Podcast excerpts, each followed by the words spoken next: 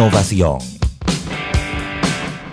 Las opiniones vertidas en este programa son responsabilidad de cada uno de sus participantes y no de esta empresa radial. La información de un hecho se confirma con fuentes confiables y se contrasta con opiniones expertas. Investigar la verdad objetiva de un hecho necesita credibilidad y total libertad. Con entrevistas que impacten, un análisis que profundice y en medio de noticias, rumores y glosas, encontraremos la verdad. Presentamos a una voz contemple y un hombre que habla sin rodeos con Álvaro Alvarado por Omega Estéreo. Bienvenidos.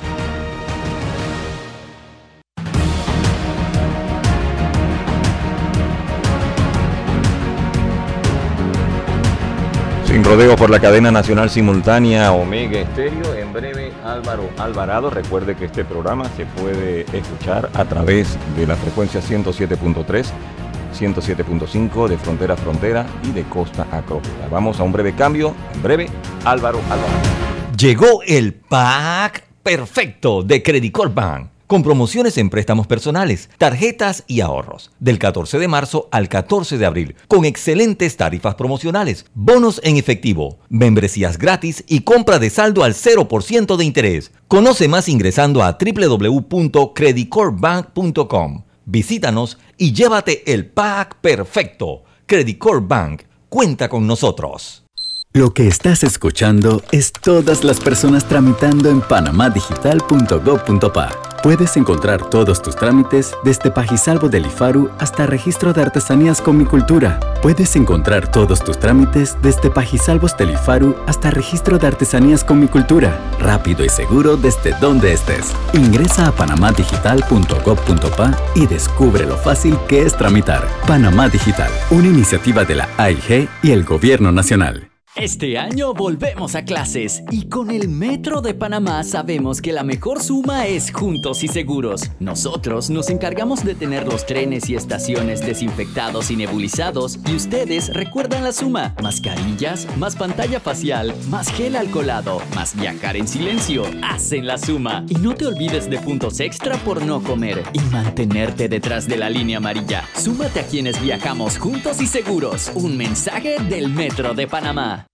Dentro de Panama Ports existe un mundo que muchos no conocen, pero que hacen posible que el país no pare de trabajar y son las más de 2.500 empresas panameñas que prestan sus servicios dentro de las instalaciones de Balboa y Cristóbal, con labores muy variadas, todas muy valiosas, forman parte del engranaje para que los puertos puedan seguir operando y se caracterizan por cumplir con los más altos estándares de calidad, profesionalismo y son parte del equipo que mueve el puerto y mueven a Panamá. Hutchinson Ports, PPC. Transforma tus cuentas por cobrar en dinero fácil y rápido. Eso es factoring de soluciones financieras Mi Éxito. Te compramos tus facturas y nosotros nos encargamos de cobrar. Escríbenos al 6330-2334 y nuestra asistente virtual Sophie te ayudará a empezar el proceso. Factoring, otra solución financiera de tus amigos de Mi Éxito. La respuesta a tus necesidades la encuentras en la feria Caja de Soluciones de Caja de Ahorros. Ven y aprovecha las mejores promociones y tasas especiales en nuestras sucursales desde el 10 hasta el 31 de marzo. Para más información visita www.cajadeahorros.com.pa. Caja de Ahorros, el banco de la familia parameña. Este mensaje es para ti, conductor del sedán blanco con placa 980190. Iba con mi esposa camino al hospital y por culpa de tu morosidad quedamos atrapados en la fila del corredor. ¡Qué susto! Casi nace nuestra hija en el auto. Ponte al día con tu panapaz, porque si no pagas tú, pagamos todos. Al utilizar los corredores, asegúrate de tener tu saldo al día. De lo contrario, perjudicas al resto de los usuarios. Llama al 192 para arreglos de pago. Panapaz.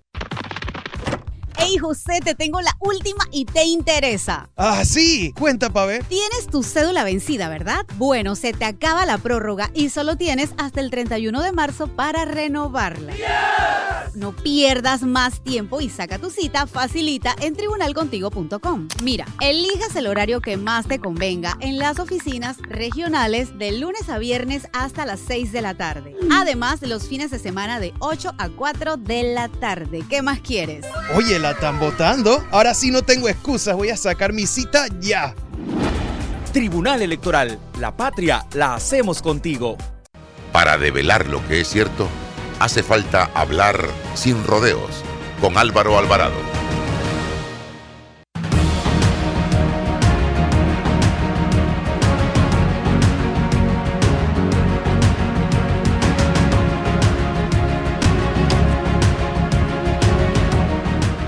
Amigos, tengan todos muy buenos días, bienvenidos, bienvenidos, listos ya aquí en este su programa Sin Rodeos a través de Omega Estéreo. Hoy es lunes, estamos iniciando la nueva semana 21 de marzo, año 2022. Agradecemos a todos ustedes su sintonía a través de Omega Estéreo 107.5, 107.3 a nivel nacional y también estamos cubriendo el país y mucho más allá a través de nuestras plataformas de redes sociales, Instagram, TikTok, YouTube, Twitter, Facebook y fanpage.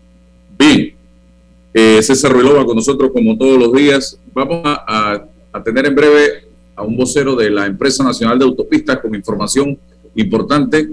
Eh, pero antes, eh, un tema que creo que necesita de una mejor divulgación, porque a primera vista molesta, molesta, señoras y señores, el hecho de que un juez de garantías decretara medidas cautelares personales en contra de un ciudadano de 32 años, imputado por la presunta comisión del delito contra la vida e integridad personal en la modalidad de lesiones personales en perjuicio de una unidad de la Policía de Tránsito. Las medidas cautelares decretadas son el reporte periódico los martes y los viernes de cada semana y la prohibición de acercarse a la víctima. Esto realmente frustra a aquel que lee la información, aquel que desconoce de justicia, de los parámetros, de las normas legales, y lo lee, dice, wow, o sea, qué barato sale pegarle a un policía en este país, porque incluso hay mucha gente que cree que este es un fallo ya de un juez en un tribunal. Esto es simplemente eh, una primera instancia en un proceso que evidentemente va a demorar y que llegará el momento en que victimarios estarán sentados en el estrado con sus abogados frente a un juez y allí se determinará la culpabilidad o inocencia del imputado.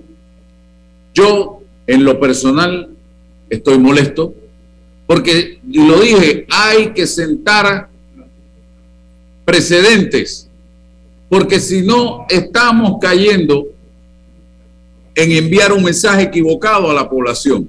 Ah, si yo estoy bravo con un policía y me va a costar ir a firmar los martes y los jueves, entonces, ¿a dónde tengo que firmar para irle a romper la cara a un policía? O como decía Tres Patines, ¿Cuánto me cuesta meterle un trompón a Rubecindo? Lo pago y le doy el trompón. Entonces, esa es la percepción que hay en la ciudadanía. Pero yo creo que los entes encargados de impartir justicia, y lo dije cuando la nueva presidenta de la Corte Suprema de Justicia asumió el cargo, y lo reitero, necesitan por obligación hacer docencia, estar en los medios, explicarle a la población cómo funciona el sistema penal acusatorio. Cómo funciona el sistema penal acusatorio. Yo entiendo que no podemos con este sistema que se buscó para agilizar los procesos y ya no agiliza nada, que se buscó para no tener las cárceles repletas y llenas de gente no condenada y las cárceles están llenas de gente repleta, repleta de gente no condenada. Eh, pero creo que hay que buscar mecanismos para agilizar un poco más la justicia, estimados amigos, porque esto no puede ser. Ahí está el policía que le quedó la cara deforme de la puñera que le dieron, del golpe que le dieron, y ahora la medida cautelar temporal, que yo lo entiendo, pero no me lo trago tan fácilmente, es eh, dos días a la semana firmar y estar lejos de la víctima. Voy a escuchar a César Relova en su rol de abogado y si quiere también, aunque eh, para César es muy difícil el rol de ciudadano cuando tiene que actuar como abogado porque su especialidad es el, eh, penalista. Así que adelante, don César. Buenos días, buenos días Álvaro, buenos días a todos los que mañana de hoy nos, escuchan en, Sin Rodeo. Iniciamos un, una nueva semana de, nuestras vidas.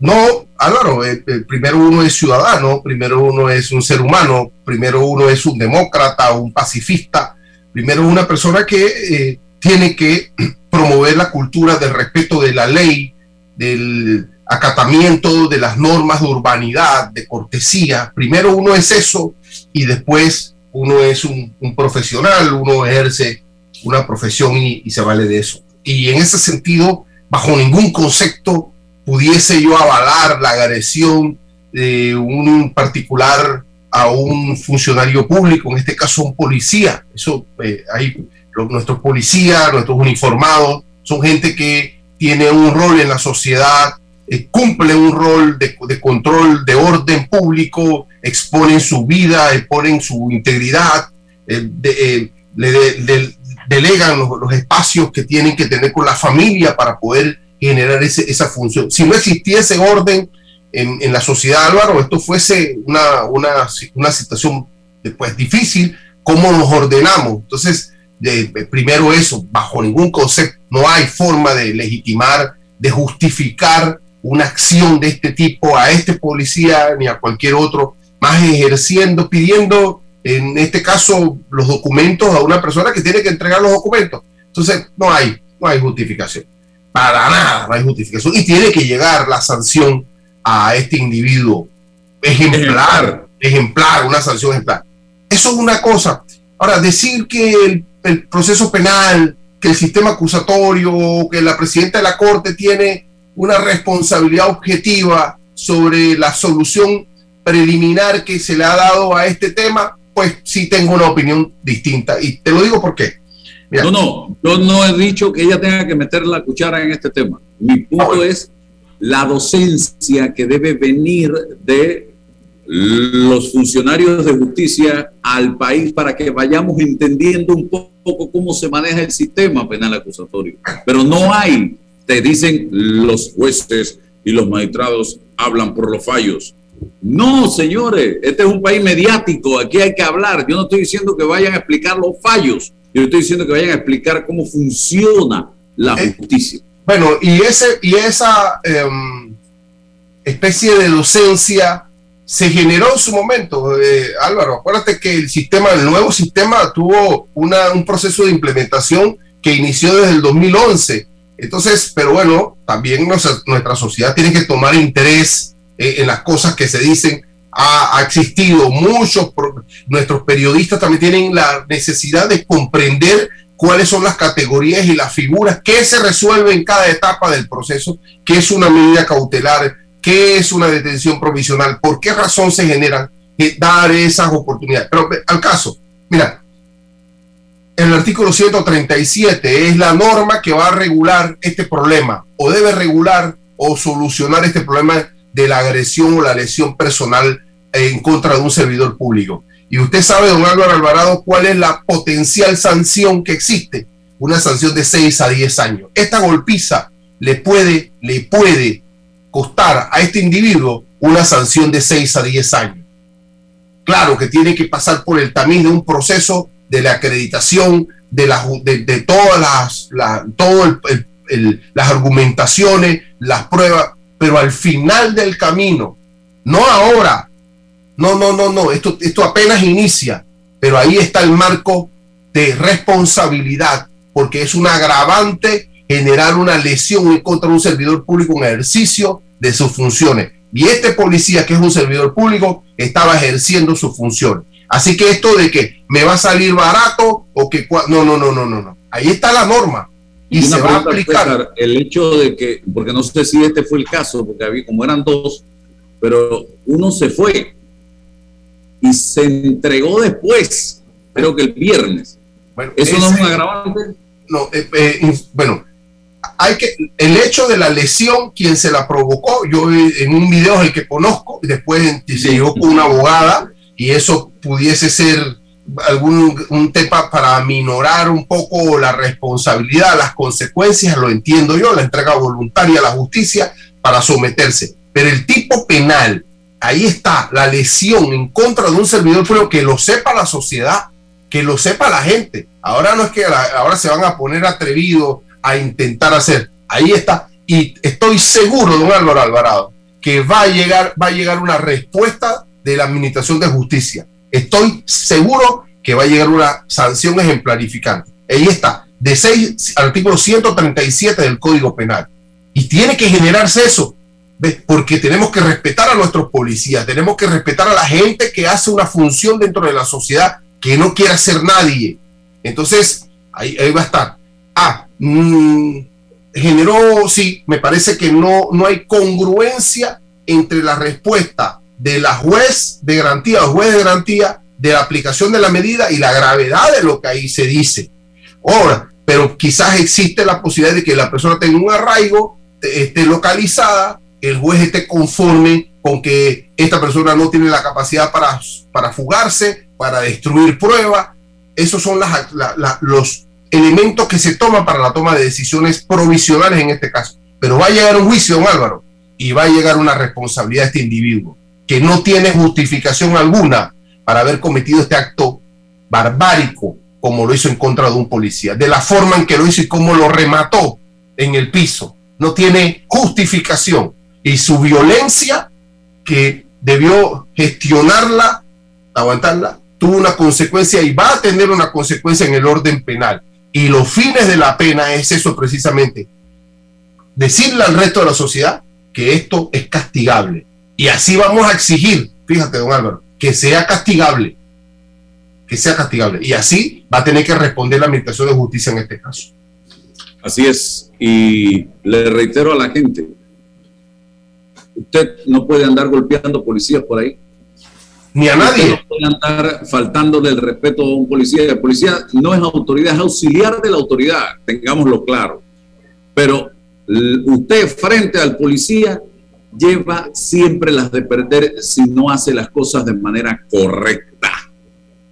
Yo conozco a, eh, eh, a la institución de una u otra manera y sé que ahí la gran mayoría de la gente que labora en esa institución es gente buena, pero hay malas unidades. Y los abusos de la policía hay que denunciarlos porque es un exabruto a la autoridad Exacto. también, por A supuesto. eso iba, hay malas unidades que abusan, que cometen errores, que, que se creen la mamá de Tarzán cuando se ponen el uniforme y que tienen un complejo de que son seres superiores. Cuando usted trata de ir contra ellos de manera violenta, porque pierde la razón o pierde la calma, usted lleva las de perder. Ese no es el mecanismo. No lo haga, no lo intente. Busque otro sistema, otro mecanismo para denunciar este tipo de agresiones o de abuso de un policía. Pero ese apuñete no lo haga.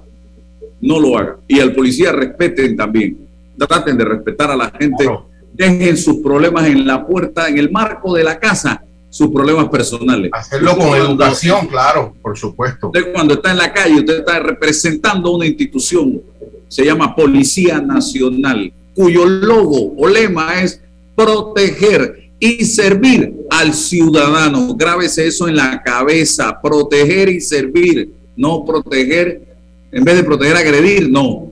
Y respetar, no. Es proteger y servir. Así que Tengo por acá a don Eric Zambrano de la empresa nacional de autopistas. Le recomiendo a los amigos que me están sintonizando que traten de buscar la prensa hoy y léanse este, esta nota que parece una serie de Netflix. Yo creo que Netflix va a tener que usarla. Así fue el fallido plan de fuga de los hermanos Martinelli y Linares. Interesantísimo. Y si usted hila bien delgado, si usted se va por ahí, se va a dar cuenta que hay una gran interrogante. Todas las conexiones de gobierno que se dieron para que ellos vinieran a Panamá de manera expedita, pero se encontraron aparentemente lo que deja entrever la noticia con un muro de contención que fue el Ministerio de Salud Rosario Turner. ¿Y qué pasó? Rosario Turner sale del juego en un momento determinado. Y la pregunta es, ¿tendrá que ver la salida de la doctora Turner con el caso de la avenida para Panamá frustrada de los hermanos Martinelli? Lo dejamos allí porque eso debe saberlo el gobierno en su círculo cero y Rosario Turner y ella no ha dicho absolutamente nada al respecto. Algún día nos enteraremos. Bien, don Eric Zambrano, cuénteme el tema inicialmente de eh, el Panapaz siempre con saldo, la importancia de tener el Panapaz siempre con saldo. Buenos días, buenos días Álvaro, muchas gracias por, por la oportunidad. Saludos a, a todos los que nos ven y nos escuchan en este momento. Sí, efectivamente nosotros estamos haciendo una campaña de concientización para que las personas que mantienen saldo moroso en su cuenta Panapaz pongan sus cuentas al día. Actualmente tenemos aproximadamente 50 mil usuarios del corredor que tienen saldo moroso. Esta morosidad asciende a cerca de 6 millones de dólares y estamos eh, procurando anunciarle a las personas que hagan sus arreglos de pago a través de la línea 192 que tenemos habilitada en nuestra línea de atención al cliente, en donde se le podrá dar toda la información que requiera el usuario, cualquier consulta que tenga e inclusive realizar y tramitar su arreglo de pago para que se eviten inconvenientes sobre la vía y con la autoridad de tránsito que se le están generando las multas correspondientes, que es la multa número 71, que equivale a 10 balboas por cada vez que pase por una caseta de peaje sin saldo. Así que la recomendación y el llamado es para estos, usuarios morosos, para que, pongan al día sus cuentas y para aquellos buenos usuarios, que es la mayoría de los usuarios del corredor, se les, que se les agradece que mantengan su cuenta al día y que eso garantiza el flujo vehicular que todos necesitamos. A nadie le gusta estar en la fila, a nadie le gusta estar en el tranque, pero para esto todo el que transita por el corredor debe mantener saldo. Bien, los canales de contacto y de servicio al cliente son importantes siempre para que ese cliente, si tiene alguna duda, alguna queja, alguna insatisfacción, la haga llegar a ENA directamente. Sí, definitivamente. La línea, la línea 192 es la línea que tenemos habilitada para atender todas estas consultas. Allí tenemos eh, el personal correspondiente para realizar eh, o para ayudar y asistir a los usuarios en cualquier consulta que tengan sobre su cuenta Panapaz. Eh, Eric, un poquito también de ese dinero que se recauda producto del peaje del Panapaz. ¿En qué invierte esto la empresa nacional de autopistas?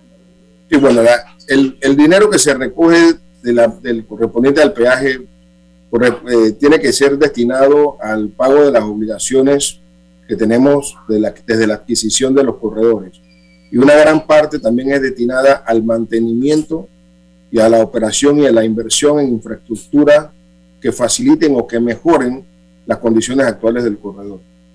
Básicamente ese es el uso que se le da a, los dineros y toda la información correspondiente a este tema está disponible en nuestra, en nuestra plataforma de, de, ENA.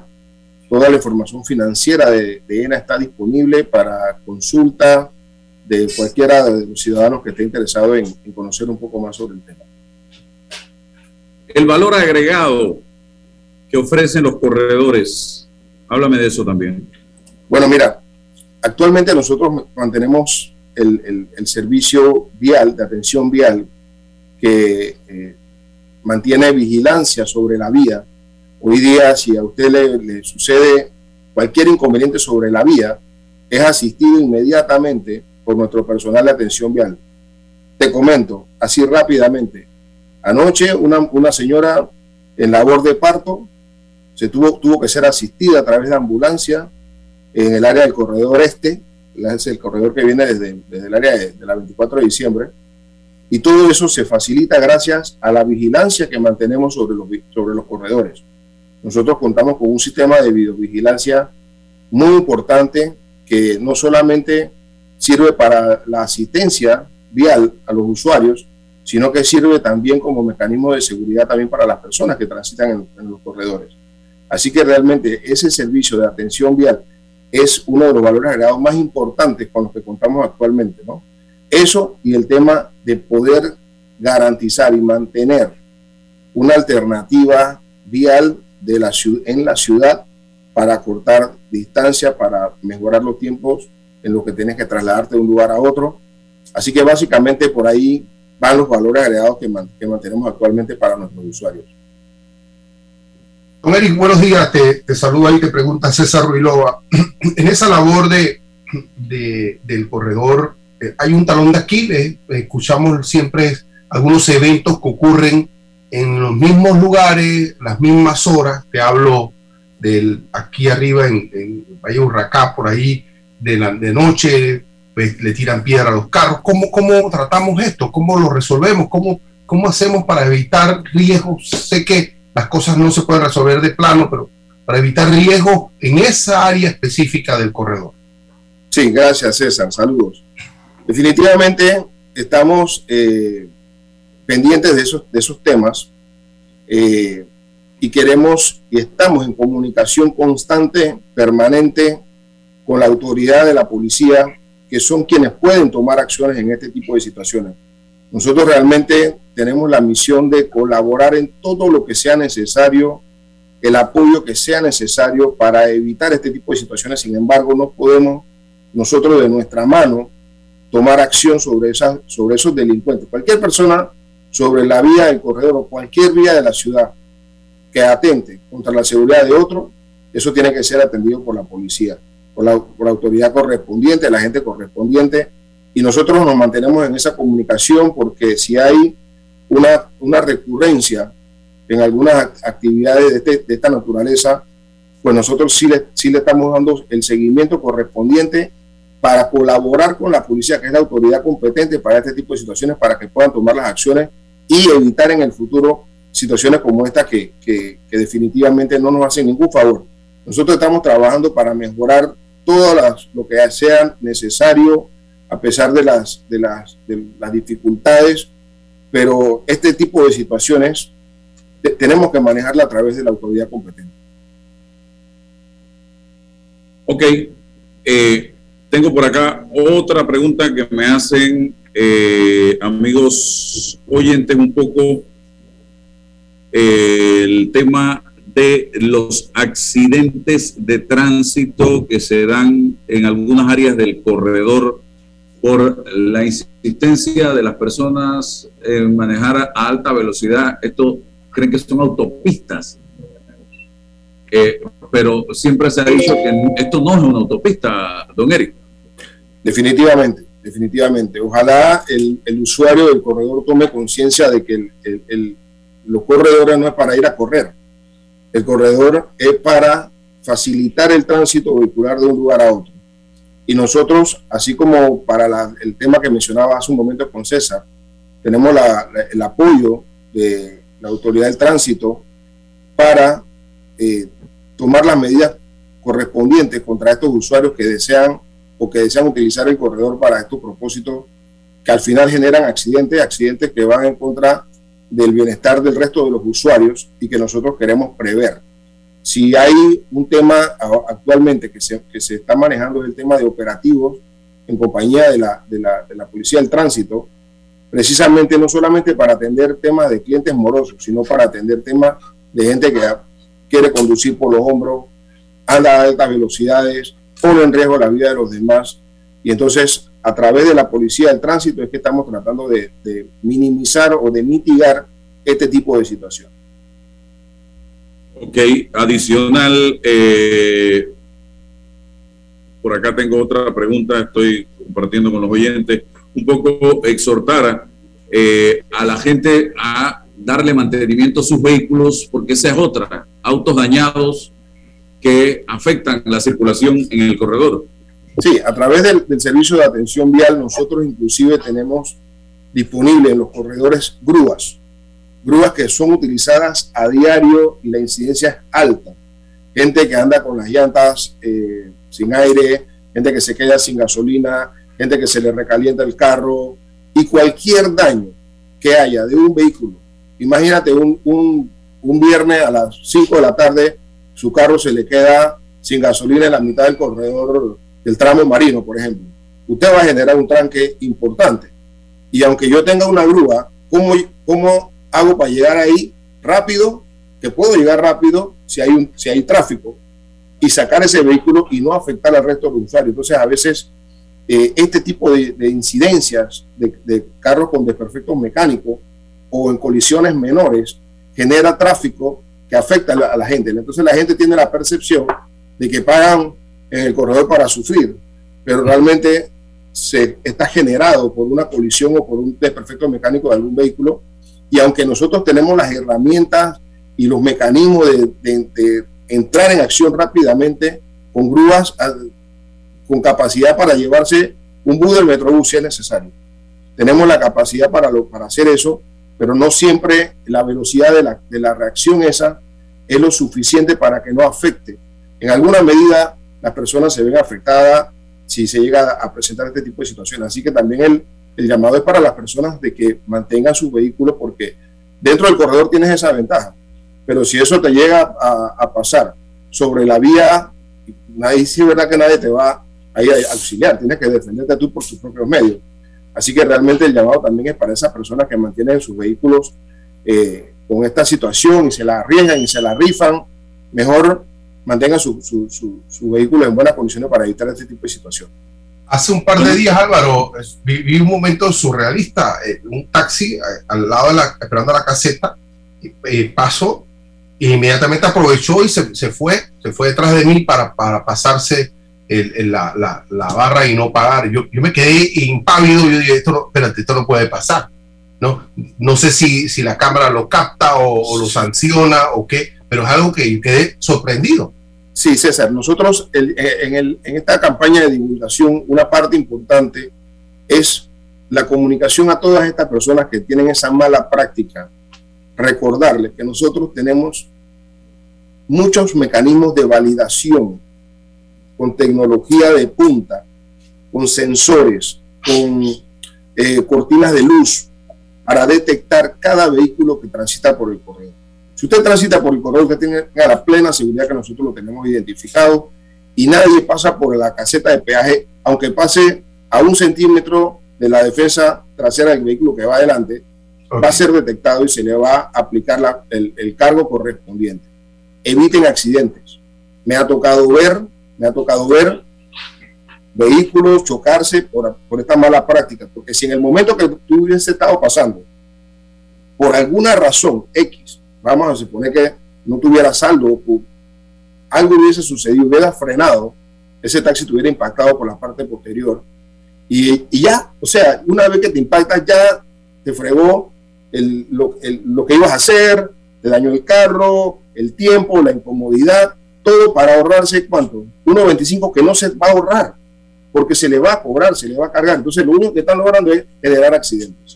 Hay que tener una especie de eh, megáfono ahí, decirle, señor, no sé qué usuario está, ha sido localizado, eh, una computadora para que él sepa que ese juega vivo no lo va a llevar a, absolutamente a nada. Pero es terrible, ¿eh? Quedé, sí, quedé. sí, definitivamente nosotros, nosotros quisiéramos, y créeme que esa idea del megáfono la hemos, la hemos eh, comentado en varias ocasiones y sirenas y todo para evitar esto eh, pero también queremos evitar un poco el ruido, pero definitivamente, cuando tú ves este tipo de situaciones, mira, a mí me, a mí me ha pasado sobre las vías del corredor durante los operativos del tránsito, ver la irresponsabilidad y el juegavivo de las personas. O sea, es, quiero que sepa, hay gente que rompe la baranda para no pagar. Esas personas les, les comunico que nosotros estamos tomando acciones para hacerle un cargo de 100 dólares por cada, por cada baranda esa que rompa. Porque no puede ser de que tú rompas la baranda con la intención de evadir el pago del peaje. Eso es daño a la propiedad, es un delito. Daño a la propiedad pública. Así es. Daño a la propiedad pública con intención de, de- de- de evadir el pago del peaje. Usted que es abogado debe conocer también que e- eso es un agravante a la situación. Y todas esas situaciones las estamos considerando y estamos tomando acciones contra estos usuarios irresponsables para evitar este tipo de situaciones y, y tratar de que el correo sea un lugar seguro, con un flujo vehicular constante, que cada- la persona que usa el corredor le funcione el objetivo de, de- de- de pagar el- un dólar 25 el dólar 50, lo que sea que tenga que pagar en su tránsito, para que pueda llegar a su destino seguro y rápido y con seguridad. Bien, gracias. Don Eric, vámonos al cambio y regresamos. Esto es Sin Rodeos. La Cámara de Comercio, Industrias y Agricultura de Panamá organiza ExpoComer, la vitrina del comercio mundial. Participe y haga contacto de negocios con expositores de Europa, Asia y América que promocionarán sus productos y servicios. Aprovecha para hacer contactos empresariales a nivel internacional. Te esperamos del 23 al 26 de marzo, Panama Convention Center. Compra tus boletos en la taquilla del evento. Para más información, 207-3434 o escríbenos a expocomer.panacámara.org. Sí, así de rápido puedes llevar a cabo tus trámites. Así. O como abrir y cerrar los ojos, aunque eso no lo puedas escuchar en radio. Así es tramitar en panamadigital.gov.pa. Puedes encontrar todos tus trámites, desde certificación de crédito del IFARU hasta actualizaciones catastrales con ANATI. Rápido y seguro desde donde estés. Ingresa a panamadigital.gov.pa y descubre lo fácil que es tramitar. Panamá Digital, una iniciativa de la AIG y el Gobierno Nacional. Transforma tus cuentas por cobrar en dinero fácil y rápido. Eso es factoring de soluciones financieras Mi Éxito. Te compramos tus facturas y nosotros nos encargamos de cobrar. Escríbenos al 6330-2334 y nuestra asistente virtual Sophie te ayudará a empezar el proceso. Factoring, otra solución financiera de tus amigos de Mi Éxito.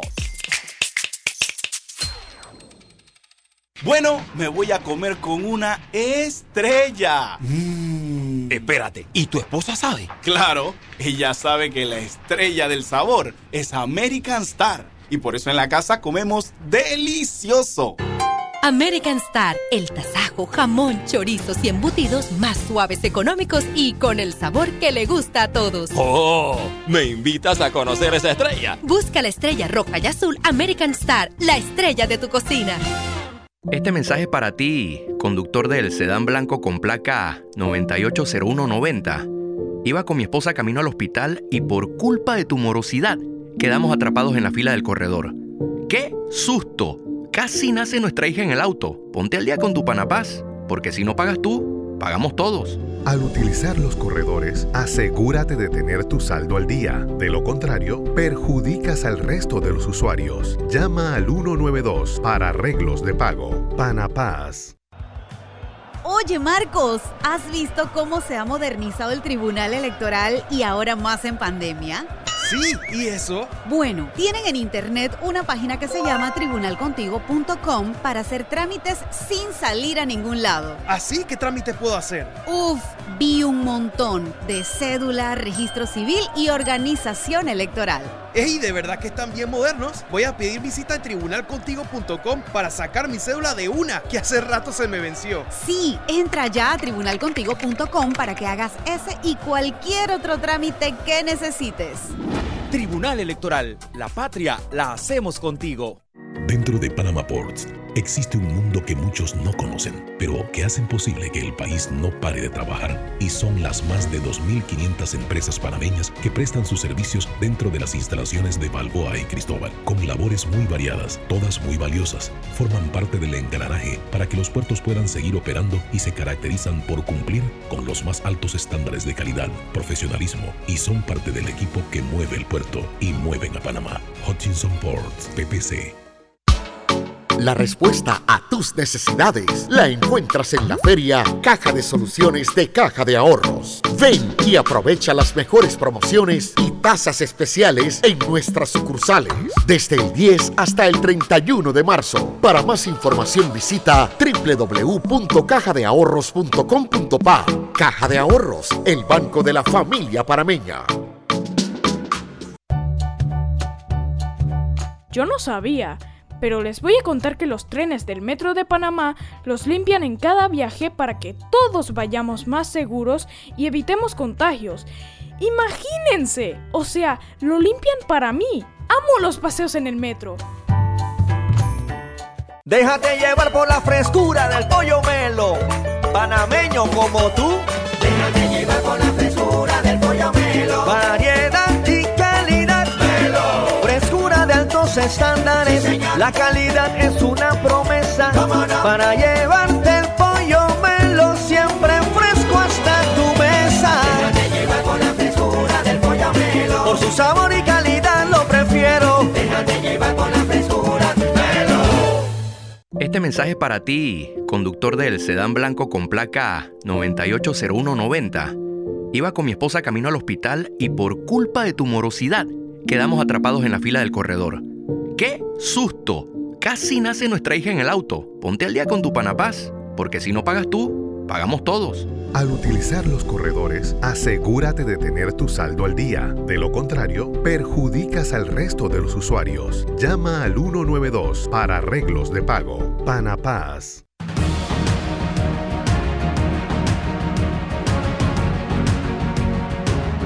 Bien, ya tengo a José Muñoz en línea telefónica. José Muñoz es eh, de el circuito 810. Él fue diputado allí.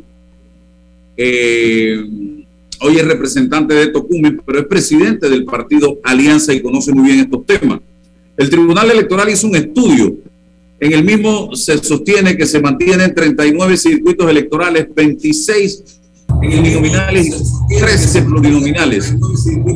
En el estudio se plantea y en el proyecto a la Asamblea que el circuito 810 en Panamá y los circuitos 81 y 85 en Panamá Oeste tendrían un diputado adicional. Dice acá el circuito 810 tendrá 5 y el circuito 81 y 85 tendría 4 diputados cada uno. Sin embargo, como suben 3, habría que quitar 3 para mantener lo que dice la constitución. Y es que el circuito 86 se le quita uno para quedar en 6, el circuito 8-7 y 8-8 se le quitan uno para quedar en cuatro diputados cada uno, pero aparentemente esto llegó a la Asamblea y solo y única y exclusivamente lo que se hizo fue cambiar la nomenclatura de 8 a 13 en Panamá Oeste, que pasó a ser una nueva provincia y el 8 le pertenece a Panamá. Hablemos de esto, diputado, exdiputado Muñoz y presidente del Partido Alianza. Muy buenos días, Álvaro. Gracias por la entrevista. Sí, Álvaro, el Tribunal Electoral, a través del magistrado presidente Heriberto Araúz, presentó a la Asamblea el proyecto de ley, que es lo que le correspondía hacer y el correcto. ¿Qué pasa? Hay circuitos que han bajado su cantidad de electores por ejemplo, el circuito 8.7, el circuito 8.6, el circuito 8.8, pero sin embargo otros tres circuitos han subido su electorado y entonces ellos presentaron eso. Bueno, lastimosamente, posteriormente vi que los magistrados del Tribunal Electoral eh, cambiaron su versión, porque ellos presentan algo y después veo que avalan otra cosa que no es lo correcto, porque si tú tienes una cantidad de electores en un circuito, se bajan los electores y se bajó drásticamente, te puedo decir, por ejemplo, el circuito 810 ha aumentado en los últimos años arriba de 80 mil personas, y quizás hasta más, y otros circuitos han bajado esas 80 mil personas. Entonces yo no veo cómo se pueda eh, ser eh, equitativo en un momento dado unas elecciones, un circuito grande, pero sin embargo le dejas cuatro. Otro eh, circuito con mucho menos electores le mantiene cinco. Entonces yo creo que el Tribunal Electoral tiene que pronunciarse sobre ese tema. Entonces, ¿qué fue hacer el Tribunal Electoral a la Asamblea? Cuando ellos entran con un proyecto que buscaba legalizar, legitimar este tema. Y lo que salimos es debatiendo sobre la revocatoria de mandato de los diputados, que no fue lo que llevaron ellos a la Asamblea, don José Muñoz. Sí, bueno, definitivamente yo quedé eh, sorprendido, quizás que toda la ciudadanía quedó sorprendido con este tema, porque eso ya se venía dando de que era inconstitucional el tema de la ley. ¿Qué pasa? En la Asamblea, yo que la conozco muy bien, fui presidente de ese órgano del Estado, la conozco muy bien, eh, llegó una, de, una forma y fue cambiada y sencillamente lo dijeron, bueno, como la Corte Suprema ya se había manifestado en el caso del circuito 8.1 y también hay una demanda de inconstitucionalidad por esa ley que viene desde el 2004, entonces, ¿qué hicieron ellos? Darle la vuelta, darle la vuelta y cambiar los nombres, eh, los números y todo, pero en el fondo no entraron a debatir lo que tenían que entrar a debatir. Entonces todo quedó igual. Todo quedó igual, todo quedó igual, definitivamente. Y estamos yendo a una elección en el 24 que no tiene realmente o no cumple realmente con los parámetros constitucionales. Definitivamente, así es, porque la constitución manda y, y faculta al Tribunal Electoral hacer cada 10 años que se hace el censo electoral, el censo nacional, y ahí poblacionalmente te das cuenta lo que ha aumentado. Y ellos como Tribunal Electoral saben muy bien que el circuito 810, por ejemplo, pues la cantidad de, electores que tiene y también eh, ese estudio lo hicieron muy bien ellos cuando presentaron esa reforma a la Asamblea. Pero posteriormente vi se quedaron todos callados, se aprobó la ley, y todos quedaron callados y olvidemos y esperemos el 2029. El 8.7, por ejemplo, hay quienes dicen que no se quiso aprobar esto para que el PRD no pusiera en peligro su curul, que una de ellas le pertenece al presidente de la Asamblea. En el 8.6, quitarle una, hay quienes dicen que no se quiso hacer porque ponía en peligro una curul al PRD en gobierno en este momento. En el 8-8, lo mismo. Entonces, vamos a ir a una elección en el 2024 donde hay circuitos que no deben tener esa cantidad de diputados y hay circuitos que deben tener más diputados por la cantidad de pobladores que tienen. Entonces, eh, realmente eh, no entiendo y yo no sé por qué los magistrados del Tribunal Electoral han guardado silencio. Ellos dicen ahora que es que no pueden emitir un juicio por el tema de la revocatoria porque hay un proceso contra 15 diputados de cambio democrático y ellos están vedados en este momento de hablar, pero hablen de lo otro, pues, del tema de los circuitos electorales, denle una explicación. También me dicen que es que los, los magistrados del tribunal tienen cierto temor de decir algo porque viene la asamblea con esa maquinaria y no les da el presupuesto que tiene que darle. Yo no entiendo realmente por qué vivimos en un país de chantajes y de advertencias y de amenazas y de, intercambio, de canje, de no sé, de diputado Muñoz.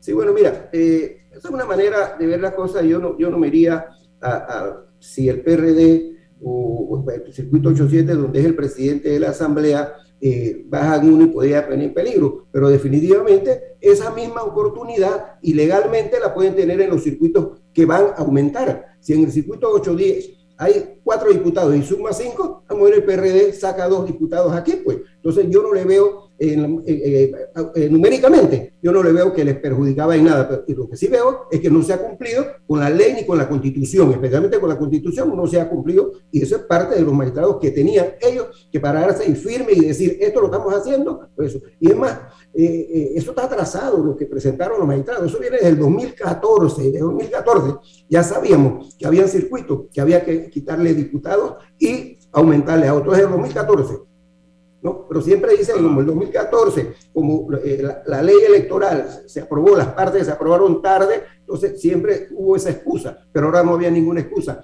para regular las cosas legalmente. Oiga, y sobre la revocatoria, este debate que ha surgido, ¿qué piensa José Muñoz con su experiencia?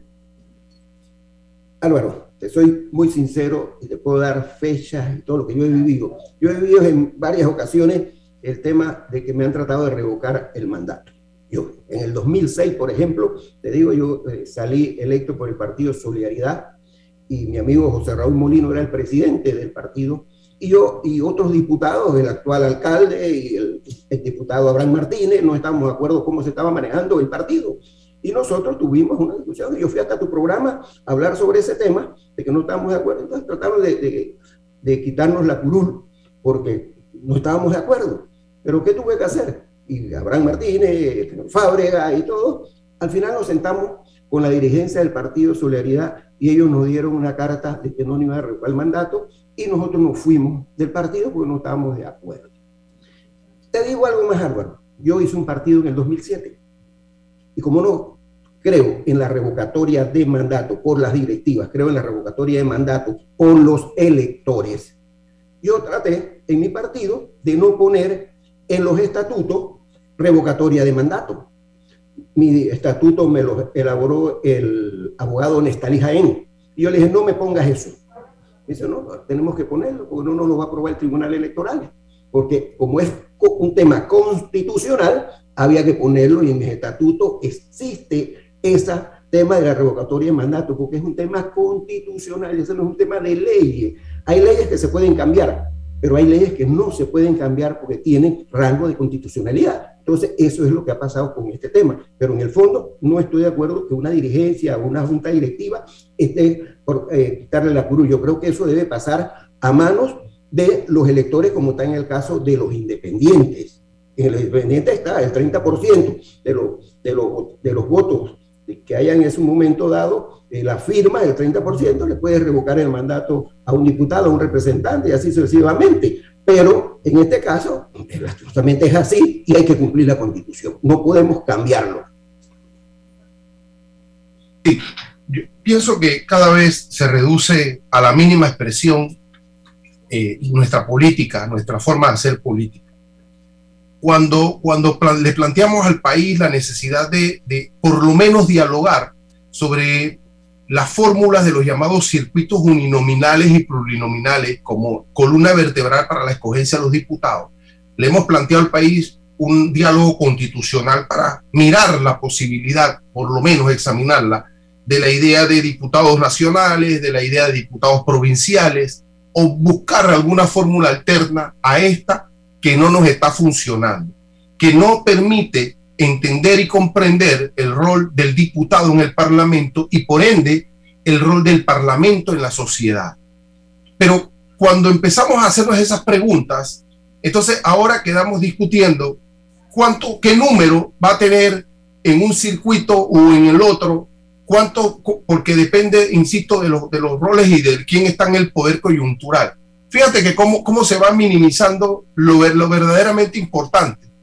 Porque ¿qué diferencia puede hacer cualitativa? Que existan ocho o cinco o tres en uno o cuatro en otro, si, si va, es el mismo procedimiento.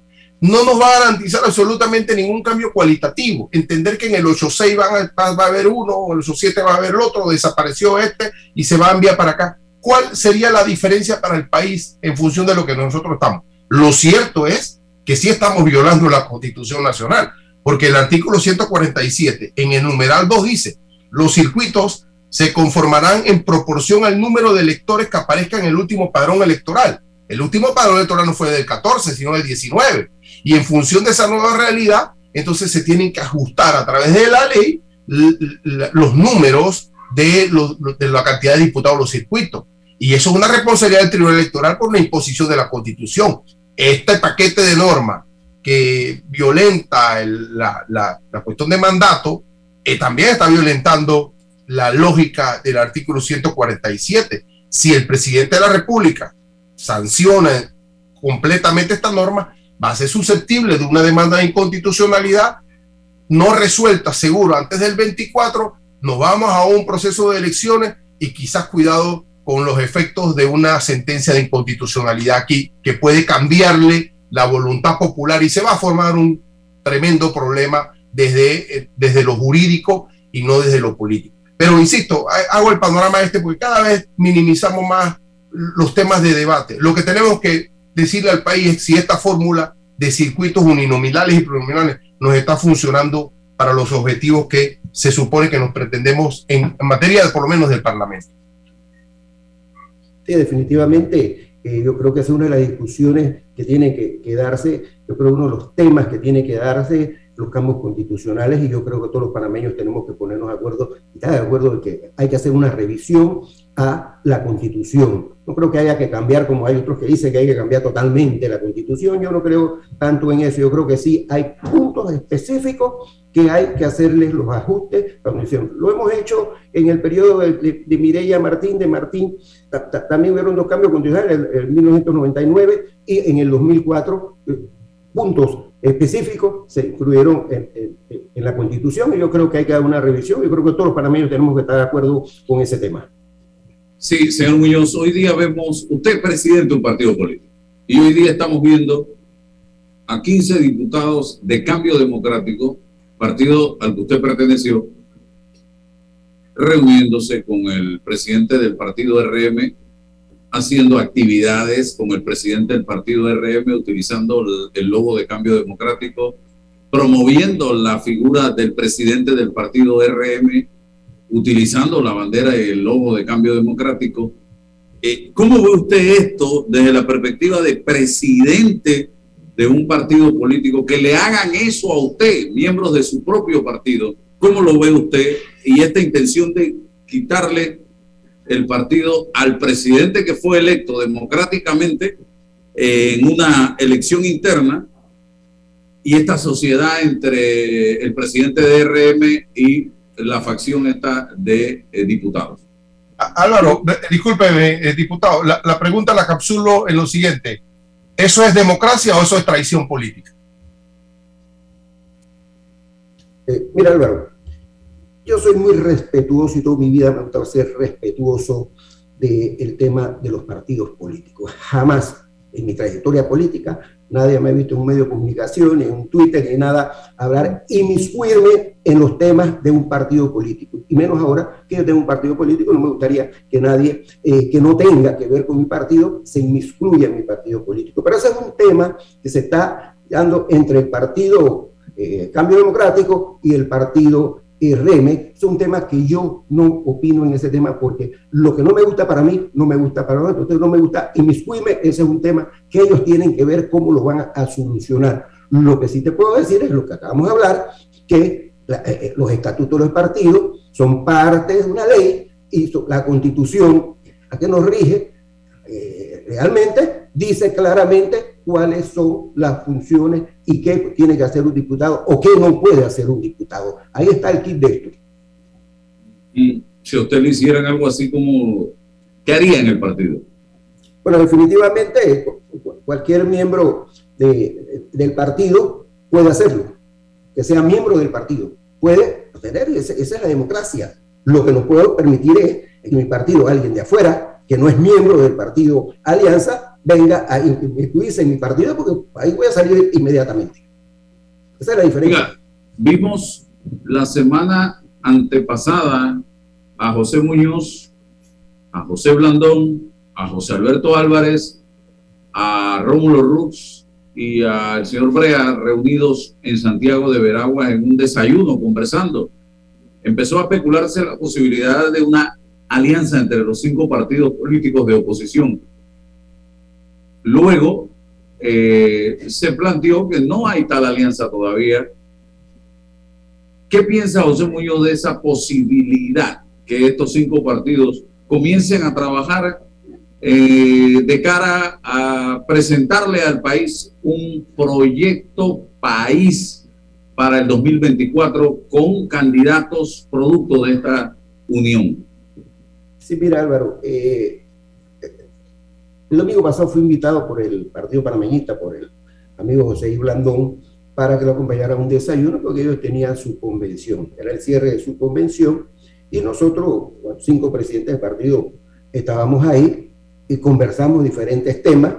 Eh, eso es algo que se hace comúnmente cuando se cambian las juntas directivas de cada partido, se les invita al resto de los miembros de los partidos políticos.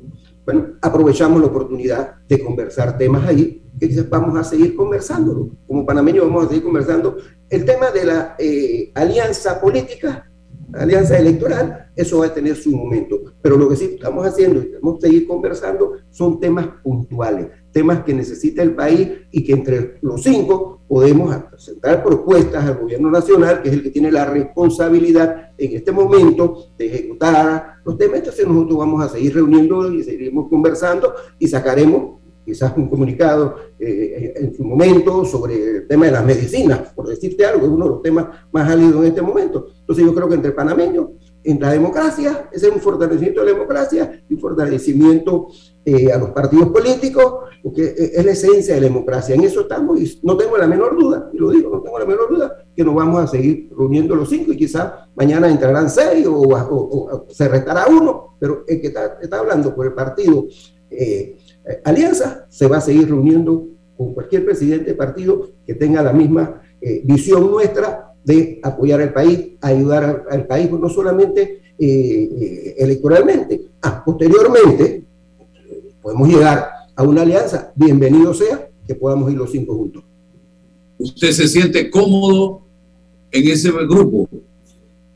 Definitivamente, como panameño me siento muy cómodo y te voy a decir, José Blandón, 15 años conmigo diputado de la Asamblea, alcalde, tenemos un, buen, un vínculo, el señor Rómulo hubo una alianza, acaba de pasar las elecciones del 19, yo hice alianza con el Partido Cambio Democrático, donde apoyé al señor Rómulo Ruc, eh, nuestro amigo Toto Álvarez, tenemos una gran amistad, igual que con, con Brea, y así sucesivamente, y como panameño estamos, y, y, y, me siento como, me siento como por trabajar por este país, definitivamente me siento muy cómodo. Bien, César.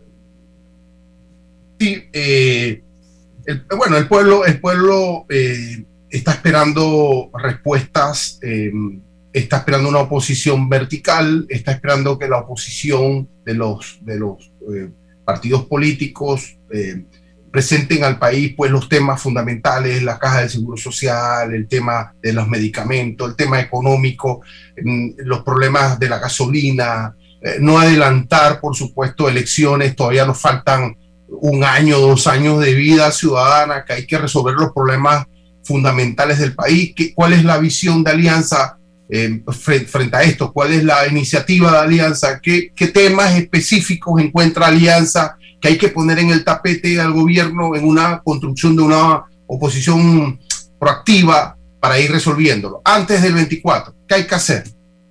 Definitivamente, definitivamente. Eh, precisamente esa reunión que tuvimos el domingo fue eh, eh, con miras a eso, después de, que estuvimos ahí reunidos, por eso tenemos el tema, como acaba de, decir usted, el, tema de la Caja del Seguro Social, que el Partido Alianza ha participado en el diálogo de la Caja del Seguro Social, tenemos el tema del agua, porque aquí se nos hemos olvidado de, que tenemos un gran problema con el tema del agua, aquí tenemos diferentes que tienen que, usted trataremos de que se resuelvan antes del 24. Todavía estamos muy lejos para las elecciones del 24, vamos a dos años, dos años y medio, pero los problemas sí lo tenemos. Y si eh, eh, los cinco presidentes de partido y otras personas eh, que también se quieran unir para dialogar, que sean independientes o de otros partidos políticos por el bien común, ahí estaremos. Esa es una de las visiones del Partido Alianza. Usted, señor Muñoz, ¿Qué vaticina para el 2024 dentro del el tablero de candidatos a la presidencia de la República? Yo decía, César, si nos vamos de uno en uno, pudiéramos llegar a tener igual cantidad de candidatos que tuvo Costa Rica en la pasada elección. A diferencia de si se logra una gran alianza, pudiéramos tener tres o cuatro candidatos. ¿Qué es lo que más le conviene al país el 24, señor Muñoz? Definitivamente una, una gran alianza, porque lógicamente si, si, si una alianza logra el 55%, el 60%, creo que pueda gobernar cómodamente. No cuando se gana con el 30 o 33%, definitivamente siempre eh, no, no, van a, funcionar, eh, eh, funciona legal, pero en realidad pues el presidente no puede trabajar sea quien sea el presidente, no puede trabajar con eso. Entonces yo creo que si se hace una gran alianza, eh, hay nueve partidos políticos, al final vamos a terminar con nueve partidos políticos y van a haber tres candidatos independientes, entonces pudiera darse aquí 12 candidatos a la presidencia. Entonces se puede ganar aquí quizás hasta con menos del 30%. Entonces yo no creo que eso le convenga al país. Pero yo creo que al final los políticos serios, responsables, tenemos que sentar y conversar para ver qué es lo que más le conviene al país en el 24 y en esa línea está el partido Alianza. Gracias, don José Muñoz, hombre, muy gentil de su parte, como siempre. Gracias, César y a todos ustedes por su sintonía. Nos vemos. La información de un hecho se confirma con fuentes confiables y se contrasta con opiniones expertas. Investigar la verdad objetiva